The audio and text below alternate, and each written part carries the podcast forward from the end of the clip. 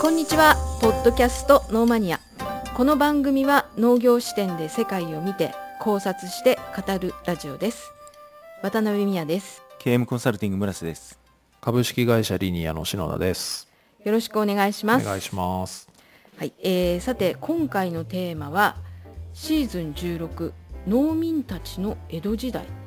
はい。というタイトルですね。久しぶりに歴史ネタかな、はい久しぶりかなであのシーズン2で中世日本の農業自治組織っていうああの大河ドラマのね。大河ドラマで、はい。やりましたね。結構農民案外強かったよみたいそうですね。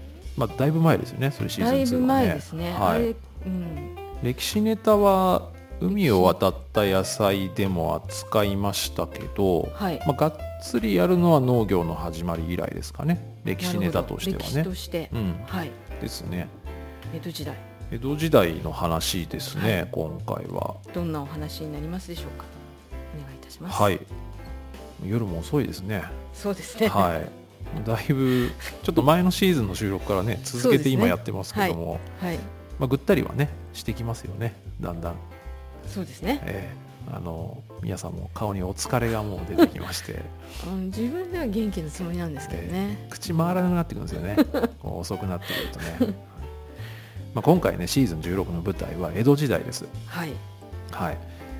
えー徳川幕府がうん、幕藩体制の下で、はい。えー中央集権的に日本を統治していた江戸時代です。はい江戸時代っていうのは、うん。まあ、皆さんご存知の通り武士たちの時代であって身分社会はいですね、で封建社会フォーマットの中で農民たちは、えー社会階層の最下層一番下に置かれて、はい。重い年貢を課せられてはい。はい、貧しく厳しい生活を送ってたみたいなうん、そういうイメージイメーがジイメージですね。強いじゃないですか、はい。はい。江戸時代の農業社会って。はい、でまあなんかそんな先入観を持って、うん。江戸時代の農業について、はい。まあ、ちょっとノーマニアで話したいなと思って江戸時代の農業について資料とか論文とか読んでたんですよ。調べてたんです。はい。そしたら、あれってそうでもないぞみたいなのがちょっと分かってきたんですよね。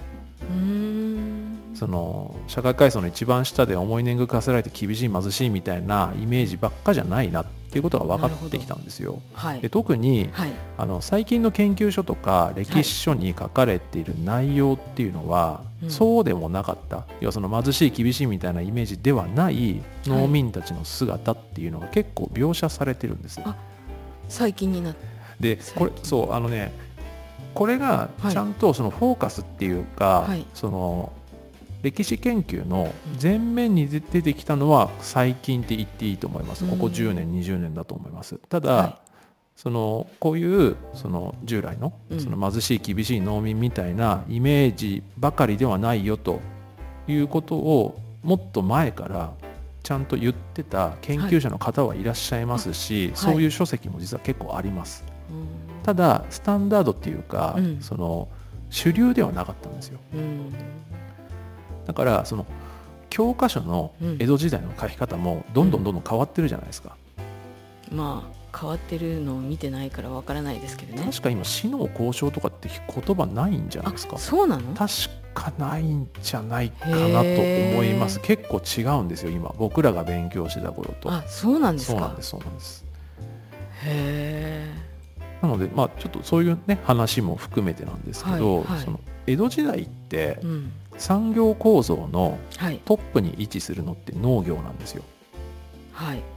今ってうん。例えば製造業とか、はいはい。IT とかじゃないですか、うんうんそういうノリでうん。江戸時代のトップ産業って農業なんです、そっか。第一次産業時代。ちょっと言い方違いますね。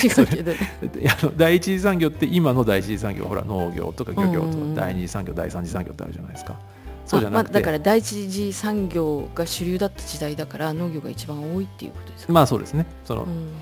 であの職業として最も多かったのも農業なんですよ、まあはいはいはい。今みたいに産業がいろいろんな産業があるわけじゃないので、はいはい。でやっぱりトップ産業としても一番上に、うん。一番上に農業。でその従事してる人の数が多いのも農業うん。なんですね。で人口の江戸時代の人口の70%から80%は農民だったと言われてます。ちょっとこの数字は文献によって違うんですけど、はい。でもまあ7割8割は農民でしたとはい。いうことですね。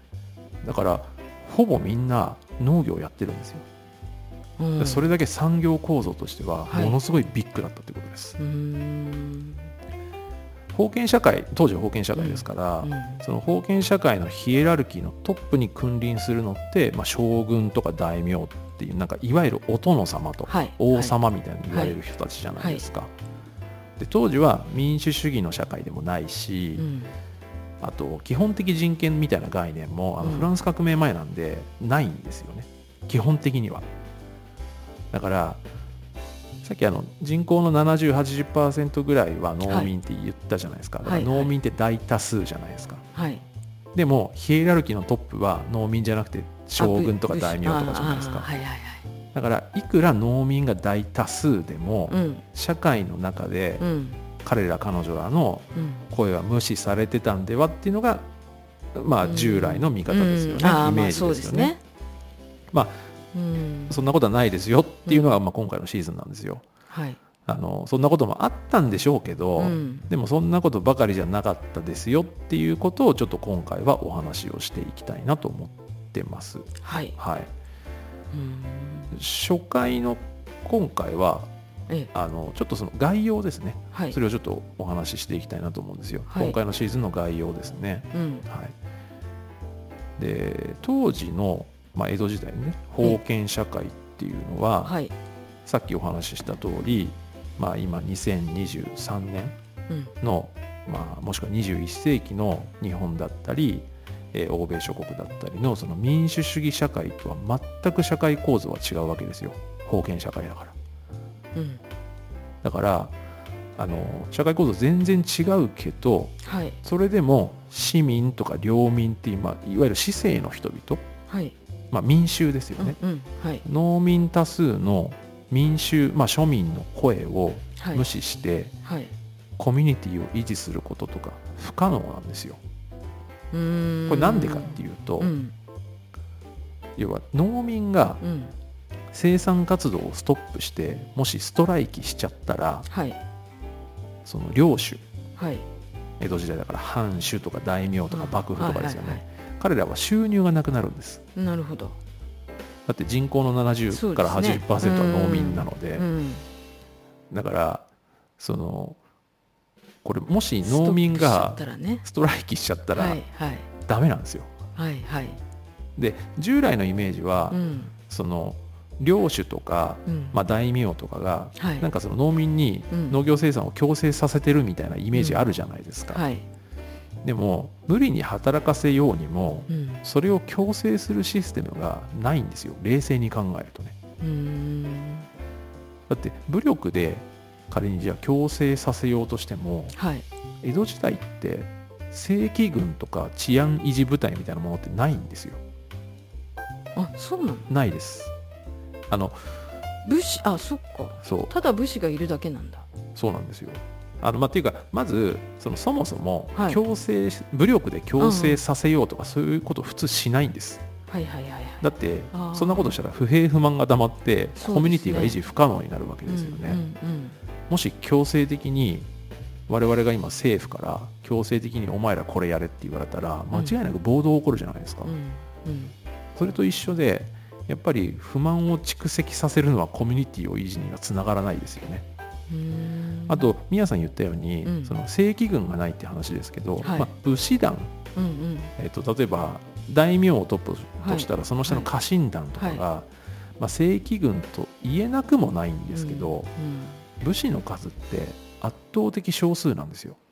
うんうん。だって農民が人口の70から80じゃないですか。うん。ってことは武士って残りの30から20じゃないですか、うんうん。圧倒的少数ですよね。うん。数で叶うわけないんですよ、であのまあいくらうん。火縄銃持ってうん。で刀持ってきたとしてもはいはい。農民だって農機具持ってますから。ああそりゃ勝てないですって、ね。数で。うん。だからあのそもそも強制的にうん。農作業をやらせるみたいな、うん。その従来の発想ってちょっと間違ってるんじゃないっていうのがうん。最近の研究なんです。ああとあそんなことはありえありえないっていうかってなかなかできなかった話だよっていうんですね。ゼロじゃないと思うんですよ、うんおそらくは。うんあの強権的な封建領主って絶対いたので、はい。あのー本当に貧しい思いをさせながら、それでもそんなこと気にせず、んあの農作業に従事させてたという、うんえー封建領主、まあ、具体的には大名とか藩主って多分いたとは思うんですけど。そんなんばっかりじゃなかったよね、うんっていうかそれが定番ではないよねっていうことですよね。あともう一つこれ多分意外だと思うんですけど、はい。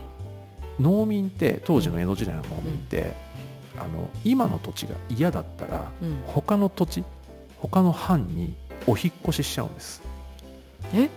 これ意外だと思うんですけど、そうですね。はい、あの農民は他の土地に移動する他の藩でもいいんですけど移動するっていう選択肢を実は持ってるんですよこれ超意外ですよね、うん。土地は農民のものじゃないっていうことですね。ん？あそこはね土地を捨てていくんだ。そこはちょっとあのこれからの話にまたた関わってくるんですけどそもそもそうのうん農民は土地に縛られてて勝手移動は勝手にしちゃいけないと、うんうん移動は許されてないというイメージが非常に強すぎるんですよ強いですね。ですよね、うん。あとほらその今宮さん農民土地が農民のものじゃないって言い方をしましたけど、はい。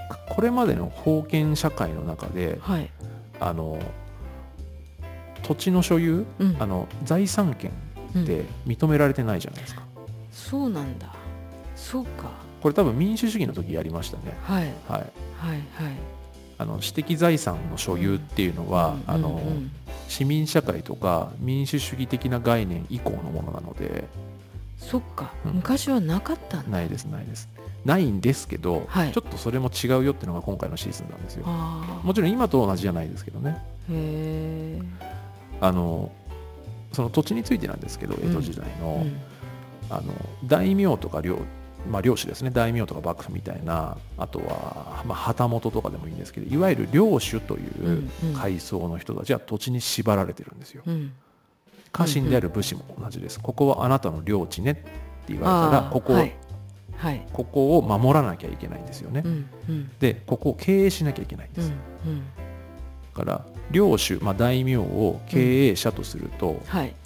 えーまあ藩藩主ですね。藩主を経営者とすると、そのはい藩、はい。土地っていうのうんは会社なんですよね、うん。で会社を簡単に解散とかできないじゃないですか、そうですね。はい、であとその武士にとってうん。土地っていうのは、うん。その彼らの存在証明であって経済の根幹なんですよね。うん。その土地から上がる収益、はい。収入で、はい。あのまあ、成り立ってるというか生活をするので、武士というのは。はい。でその土地と武士の、まあ、領地ですね、うん。領地とその領主、まあ、これは武士ですけどこの関係性っていうのはその武士の起こりですね、はい。あの平安時代はい。から、はい。まあ、鎌倉時代室町時代、うん戦国時代を経て江戸時代まで続くあの社会の普遍の仕組みなんですよこれうん。だからどっちかっていうと土地に縛られてたのはうん。武士なんですうーん。だからその発想で僕らは、うん。僕らはというかそのこれまでの歴史観っていうのはあの農民も移動しちゃいけないと土地に縛られてるでその縛ってるのは武士なんだうん。っていう発想をうん。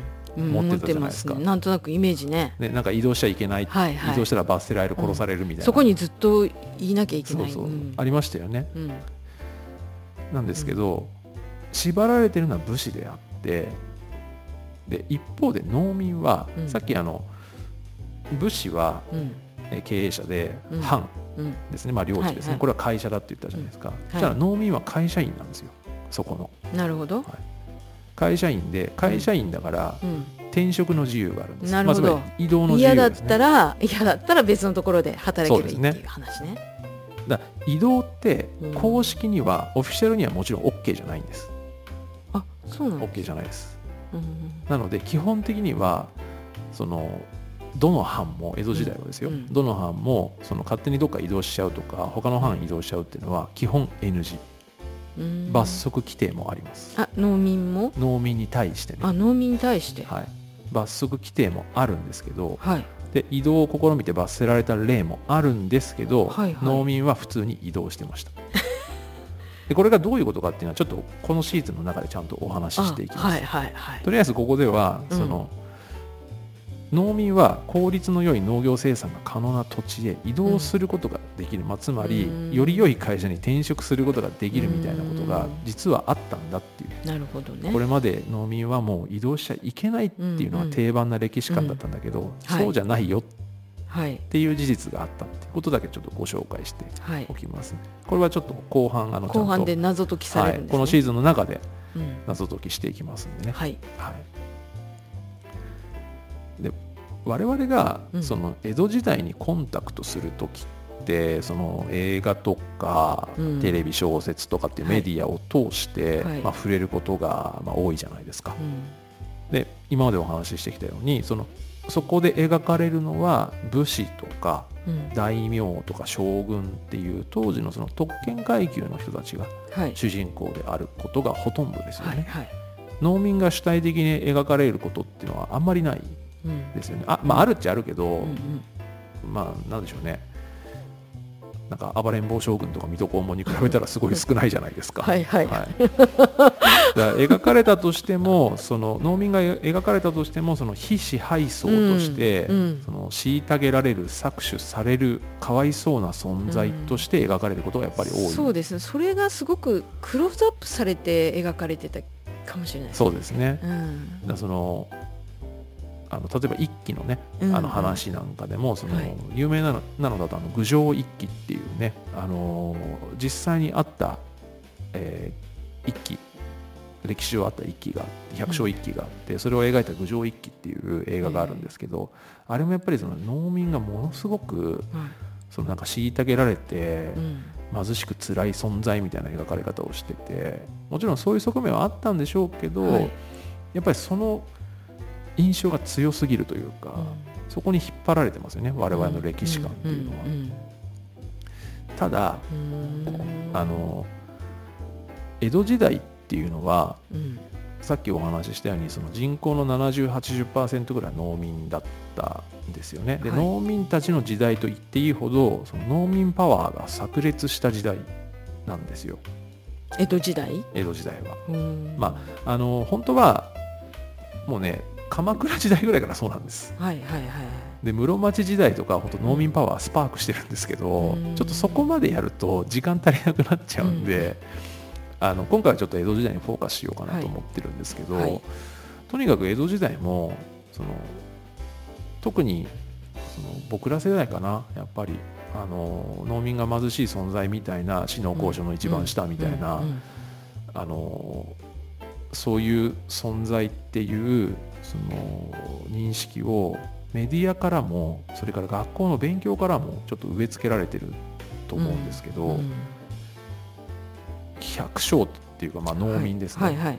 ちょっとこの百姓と農民の言葉の違いもちょっとお話、あるんですね。うん今度お話しますね。また、はい。まあ、その農民っていうそのレイヤー全体ですね階層全体で発言権を実は持ってたんです。江戸時代は。うん。で発言権っていうのは誰に対してかというと領主に対してです。はい。なんなら幕府に対してうん。持ってたんですね。だからこの農民百姓っていうのははい。社会を動かす階層だったっていうことが分かったんですよ。分かってきたんです。へえこれもうすごく意外だと思うんですけど、うん。こういう事例は結構最近は普通に本屋さんとかでも手に入るし、なるほどね。はい。まあ、あのどうだろう検索すると出てくるかな。でも論文とかではよく出てきますこういうのが最近。さっきお話ししたように古くからこういう研究をされている研究者の方いたんですけどその歴史研究の表舞台にようやく出てきた感じですね。うん日の目を見てきた感じです。うん。だから江戸時代はその農民パワーが炸裂して社会を動動かす存在というか勢力だったっていうことが分かってきたんでこれをまあちょっと今回タイトルにしてるんですね。だから今回のタイトルは江戸時代の農業とか江戸時代の農民じゃなくてええ農民たちの江戸時代っていうタイトルにしたんです。タイトルに意味込められてるんですね。そうですね。今回はこのタイトルもやっぱ意味があるタイトルだということをちょっとお伝えできればなと思います。さっきお話ししたようにその学校の歴史の時間とかで江戸時代勉強する時は、お話ししたようにその権力者側の視点からの見方でしたよね。織田信長が何をした、うん。うん、豊臣秀吉、えー、徳川家康が何をした、みたいな権力者側の視点の見方だけじゃないですか、はい、学校の勉強とかって、はい、メディアも多いですよねそういうのは、うん、でも今回は無名の農民たちを主人公にして、まあ、江戸時代を見てみたいなと思ってます、はい、で江戸時代の農業社会はどんなものだったのそれから農業社会から見た江戸時代はどんな構造だったのかとか。あとは農民たちは弱くて耐え忍ぶ存在じゃなかったっていうことですね、まあ、それだけじゃなかったという言い方の方がいいですね、そういうちょっと辛い思いされてた方もいるでしょうけどそればかりじゃなかったですよということについて今回のシーズンはお話ししたいなと思ってます。はい、はい。えー、なかなかない視点ですよね。うん。まあ、あまあ研究されてる人はいらっしゃるんでしょうけど一般的ではない。認知度はまだねあんまりないかもしれないですね。ねうん、でちょっとここで補足をね、はい、したいと思います。はい、あのこの江戸時代の農業の、うん、えー、あごめんなさい。江戸時代の農民たちの話をする時もしくは調べる時とか調べていくと、はい、濃度っていう言葉に当たることがあるんですよ。濃度ってご存知です？あの農民の奴隷って書くやつですね、はい。はい、ロシアのロシア帝国、はい、当時とか。そうそうそう。と、うん、教科書にも出てきますよね濃度ってね。そこは記憶がないんですけど。あそうですか。このノーマニアのどこかのシーズ収録で。東ヨーロッパの農業で出てきましたかね。かな。はい。あと資本主義と農業の時一番シーズン1の出てきました、資本主義の時濃度っていうんじゃないんですけど農民っていうのはそこのその領主さんのものっていう。あまあそうですね、うん、だからその人たちの人権とかそういうのないないっていう、はい、なんか所有されてる人が人にあ？だから領主さんに所有されてるのが農民の人たちだっていう話があったですよね。そことはねちょっと濃度は別なんですまあ違うんですけど、うん、来年はちょっと違いますね違うんですけどたださっきのお話を聞いてると江戸時代の日本農民の人たちは所属して所属っていうか持ち物じゃないですよね。誰かの持ち物でもないし。えっとね、うん、すごくそこが難しい表現が難しいんですけど、はい、封建社会という構造の中では領主の持ち物なんです、うん、農民は。それは江戸時代でも変わらないんですあそうなんだ。変わらないんですけど、はい、やっぱり藩によっても世界によっても違うんですよ、そのグラデーションがあるんです、うん、ああ、そういうことか、その前に濃度の説明していいですか？はいすみません、はい、すみません。濃度っていう言葉にね当たるんです、えー、この江戸時代の農民のことを調べていくと、はい、で濃度っていうのをちょっと農民の奴隷と書きますね、うんうん、中世ヨーロッパ特に帝政ロシア時代の濃度制、うん、もしくはまあ濃度というも言いますけど、はい、これが有名ですね、はい、濃度というのは、まあ、封建社会で領主に隷属し、はい、領主に保有された農民のことを指します、うん、移動の自由がありません、はい、で濃度って皆さんが先ほどおっしゃったように、うん、あの帝政ロシアですね、ロシア帝国時代の濃度制が一番有名で確か教科書に載ってくるんですよそれは、けど西ヨーロッパとかにもいるんです。いるんですけど、そのやっぱりグラデーションがあるんですよ、あの濃度それ自体もその時代とか地域特にヨーロッパだったら東か西かとかで全然違うんですね。なるほど、うん、でなんか濃度っていう、うん、その明確なシステムがあるんじゃなくて、濃度っていうなんかその当時の社会のスタイルみたいな感じなんですよ、うん、それを後の時代の人間が農民の奴隷で濃度って言い出したっていうことですね。ただ一番その厳しいというか、あの逃げたら殺すぞみたいなあの一番厳しい濃度性を敷いてたのが帝政ロシア、でそれがあのロシアの特徴みたいなそういうふうに描かれてますよね。で確かノーマニアでは東ヨーロッパの農業で、えっと、現代の濃度性ということで、ソフホーズコルホーズとかをご紹介したりとかあとはその、えー、第二次大戦前のウクライナと、うん、えー、ソ連の関係でね、あの農民が虐げられてて、えーそれでそあの濃度のような扱いを受けてたみたいなご紹介をしたかなと思います。今ちょっと歴史上のねもっと古い時代の、はい。えー濃度の話をしてますけどこの江戸時代の農民をヨーロッパの濃度と、うん。えー農民の奴隷ですね。濃度と同列で語られることもあるんですよ。で確かにそのこれ本当見方によってはなんですけど、はい。そのグラデーションがあるって言ったじゃないですか。うん。だから領主の所有物みたいな感覚でいくと確かにまあ濃度っちゃ濃度かなっていう見方もできなくはないと思うんですけどただやっぱりちょっとこれから話していく内容からすると、はい。濃度とは違うかなっていう考えに至るんじゃないかなと思います。日本の農民もその時代とか江戸時代もやっぱ260年ぐらいあるじゃないですか、はい。だからその時代とか地域、まあ、藩ですね。うん。によって扱いはやっぱ様々ですね。で日本の、えー江戸時代の農民が、えっと、厳密には戦国時代末期から江戸時代の農民ですね。そこら辺が濃度っていうふうに、まあ、紹介というか理解され始めたきっかけっていうのが実はあってはい。16世紀の後半、はいえーだからまあ戦国時代の末になるのかな時代的には。安土桃山とかそのくらいですかね、うんうんはい。えっとイエズス会ってあのザビエルさんとか、うん。はい。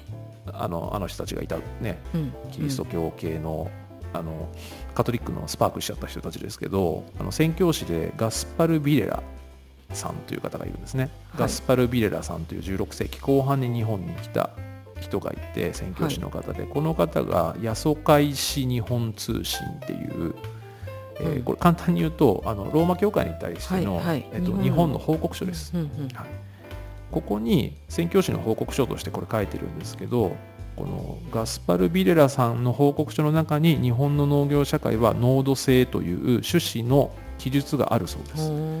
だから後年の歴史はこの価値観に引っ張られてると言われてます。であと江戸時代は原則として農民の調産は現金、うん。調産ってあのうん。逃げるってことですね、はい現金とされてました。嫌だったら移動するっていうのを禁止されてた。禁止されてるんですね。まあでも建前上は。建前上はそうそうそう。まあ建前っていうかうん本当に禁止されてるんですけど、はい、でこれらもやっぱりその中世から近世、まあ、江戸時代ですね、うん。の日本は、まあ、講義広い意味での濃度性的な社会だったとする歴史観が定説だった源泉となったということなんですよね。まあこれらがまあ古い古いって言ったらあれですけど従来の歴史観ですよね。ここら辺が。だからこの濃度という言葉に当たることもあるよって話ですね。調べていくと。なるほど濃度かどうか濃度だったかどうか江戸時代の農民がはそれは歴史家の先生たちが決めるとか、うん。うんその時代を勉強した人が決めればいいと思うんですよ。なるほど。うん。だ濃度の意味もちょっと曖昧なんで今言ったように、うん。幅広そうですね。そうそうなんですよ。そう。言葉に。ただまうん。あそんな従来の歴史的な定説からアップデートされた新しい歴史観に基づいたお話っていうのが今回はい。のシーズンですね。まあ新説っていうほどね最近のものじゃないんですけど、うんうん新しい歴史観に基づいた農民たちの江戸時代っうんていう話ですね。その江戸時代以前の世界、まあ、江戸江戸時代とかですけど、はいそれがその特に農民たちのその庶民層の姿が否定的に伝わってたじゃないですか虐げられてるみたいな感じで。うんうんで今話してるのはその近年の研究ではそうでもないっていうアップデートが進んでるよって話でしたけどそのこのシーズンの一番終わりの方にも多分話すんですけどうん。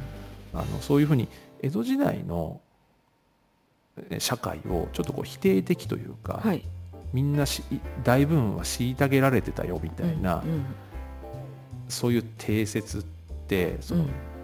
やっぱりちょっと明治維新の影響って大きいのかなっての思うんですよ。うんあるいは明治維新ってその江戸時代以前のいわゆる武士の時代を否定することでアイデンティティを形作ったじゃないですか明治維新っていうのは、んうん武士特権階級である武士を否定してるじゃないですか、うんうんまあ、明治維新を起こしたのも武士なんですけどだから武士が武士を否定してっていうことなんではいはい。この影響がちょっと大きいのかなとは思ってますね。うん。はい、それが明治維新から今100えーっと180年ぐらいか経ちますよね。はいでよようやくあの少しずつ江戸時代の別に再評価とかではないけどもうちょっと実像に近い歴史研究っていうのがようやく進んできたのかなっていう感じがしますよね。なるほどねはい、なので、まあ、これからまたね新しいもっと違う価値観も出てくるでしょうけど、とりあえずは現時点21世紀の現時点での江戸時代の実像っていうのをちょっと今回お話ししていきたいなと思いますので、うん。はい、なので今回はちょっとこの今シーズンの概要ということではい。お話をさせていただきま1した。回目はそうですね。はい、まあ、今回はちょっとここまでにしましょうかね、はい。概要で終わらせて、はい。で次回はまずうんうん。あその前にごめんなさい。今シーズンは、えっと、その江戸時代の農業社会はい。の構造とか、はいえー実際どういうえー農業社会だったのかっていう話と、うん。あとは農民パワーが炸裂した事例っていうのがいくつかあるので、それのご紹介ですね、はい。をしていきたいなと思います。でまず次回はい。は、えー、と今シーズンの前提知識として、はい。はい、まず江戸時代ってまずどういう時代だったのかっていうことはちゃんとちょっと押さえておきたいなと思うんですよ、だから江戸時代の概要と、うん。あと江戸時代の農業社会についてはい。をそのそのまま続けてお話ししたいなと思います。はい。はい。わかりました。では今回はここまで。はいここまで、はい。ありがとうございました